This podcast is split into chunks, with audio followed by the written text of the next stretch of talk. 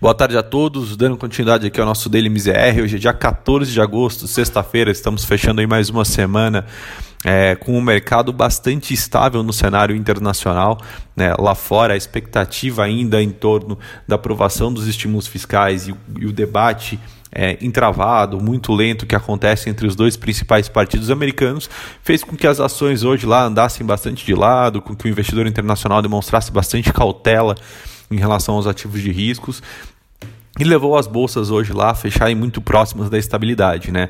Dow Jones teve um dia de leve alta, subindo apenas 0,12, né? enquanto o S&P fechou ali bem, é, de forma bem leve no campo negativo, caindo ali 0,02, e o Nasdaq teve um recuo mais forte ali é, em queda de 0,21. No entanto, quando a gente olha o fechamento da semana, o Dow Jones conseguiu ter um avanço bastante interessante, subindo 1,81 né? contra 0,64 do S&P e apenas 0,08 da Nasdaq.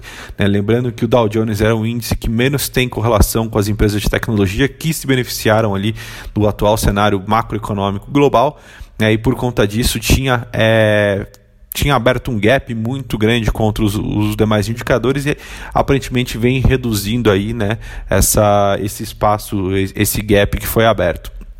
E aí, quando a gente vem para a Bolsa Brasileira, o nosso fechamento da semana não foi tão positivo quanto o das bolsas internacionais. Aqui, o Ibovespa fechou a semana em queda de 1,38, né, uma semana bastante movimentada no, no noticiário local, com notícias envolvendo ali a questão do teto de gastos, é, ajustes fiscais que o Brasil precisa fazer, obras, investimentos do governo.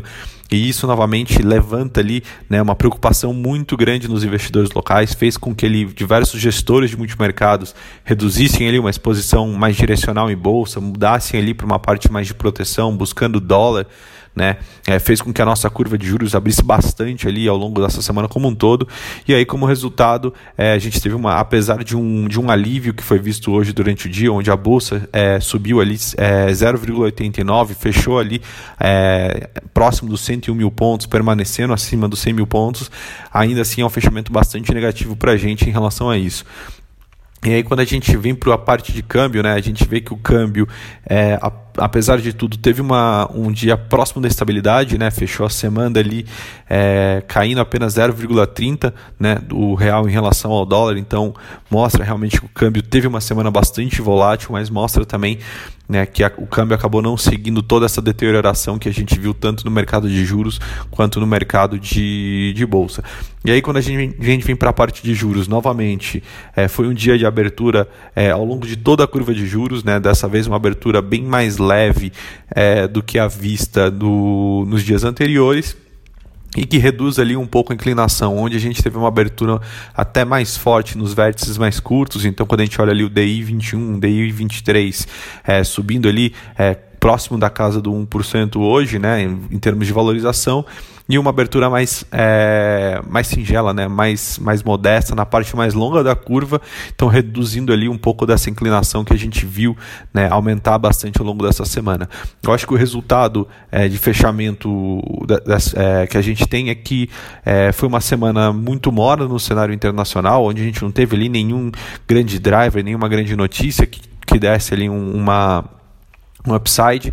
É, quando a gente vem para o Brasil, apesar de ter sido uma semana muito positiva em termos de resultado para as empresas brasileiras, é, o noticiário político realmente foi ali o grande destaque, fazendo com que aumentasse ali o risco em termos de uma discussão fiscal, em termos de uma discussão de é, teto de gastos e, naturalmente, o investidor fica é, muito mais é, conservador nesse, nesse tipo de cenário e acaba saindo um pouco ali dos ativos de risco.